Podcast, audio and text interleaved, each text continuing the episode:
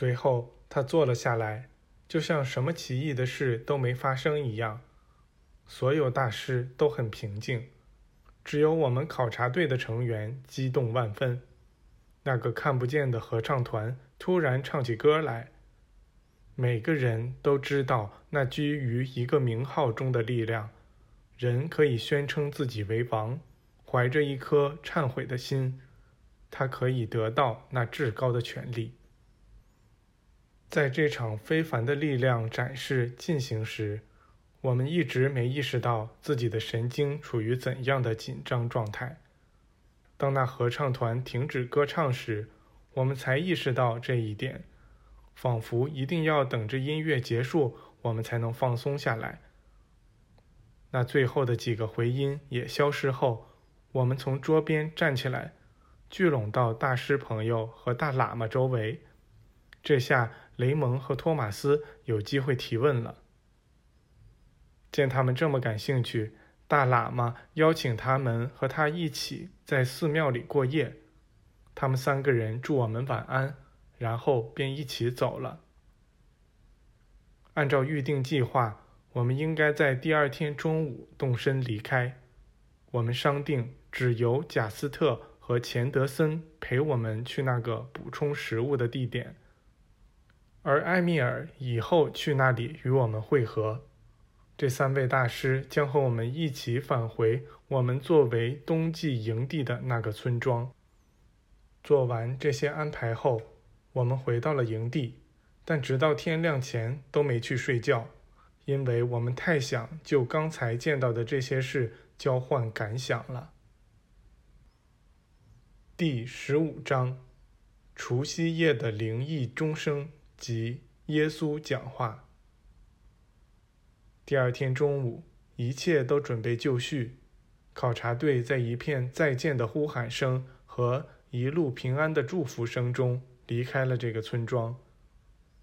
因为大多数村民都出来为我们送行了。当晚将近六点，我们在一个地方停下来休息，在那儿我们要渡过一条大河。我们认为最好先在这儿宿营，因为次日得花掉大半天时间准备渡河。这里既没有桥，也没有船，人们过河得顺着一根挂在河上、用铜带编成的粗缆绳划过去。这对人来说没什么困难，但对马和骡来说就不一样了。我们用铜带给它们制成了一个结实的托架，并装上一只可以在缆绳上滑动的坚固的环。我们把牲口绑在上面，然后从河岸上将其推出去。那牲口就这样悬挂在咆哮的急流之上，而人们借助从对岸拉过来的绳索去拽它。一根绳索用来拽牲口。另一根则用来把托架运回。最后渡河顺利完成了。此后我们再没遇到任何阻碍，除了这次渡河比较困难。我们发现回去的路比来时好走得多。一到达我们的基地，考察队就解散了。我们做了种种安排，好让那些要回家的人能沿着商队常走的路。返回他们出发的港口。第二天早晨，埃米尔来与我们会合了。我们辞别了同伴，和他一起朝着我们从前冬季营地所在的村庄走去。我们在强盗营地休息了两天。那两位当初来自该营地的助理在那里与我们分了手。这样，我们这支分队就只剩下七个人了。那两位从前的强盗。把他们这次非凡的旅行以及看到的各种奇迹讲述给了自己的同伴。我们受到了极好的款待，那三位大师朋友得到了特别礼遇。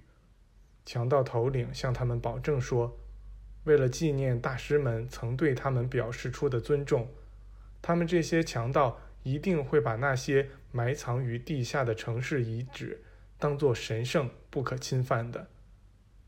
其实，这伙强盗不太可能试图到离他们基地那么远的地方去。这种危险性很小。事实上，沙漠里的强盗从不侵犯山区，而山区里的强盗也从不侵犯沙漠，因为他们都在不断和本地的强盗争斗。据我们所知，他们确实信守了那个诺言。在我们动身的那个早晨，强盗头领来交给托马斯一枚小小的银质纪念章，大小和重量。都如同一个英国先令，上面刻有古怪的铭文。他告诉托马斯，万一我们在该地区受到某个强盗团伙的攻击，只需出示这枚纪念章，就能立刻化险为夷。他的家族持有这枚纪念章已经好多代了，对他极为珍视，但他希望看到它保存在托马斯手里。以证明他对托马斯的尊重。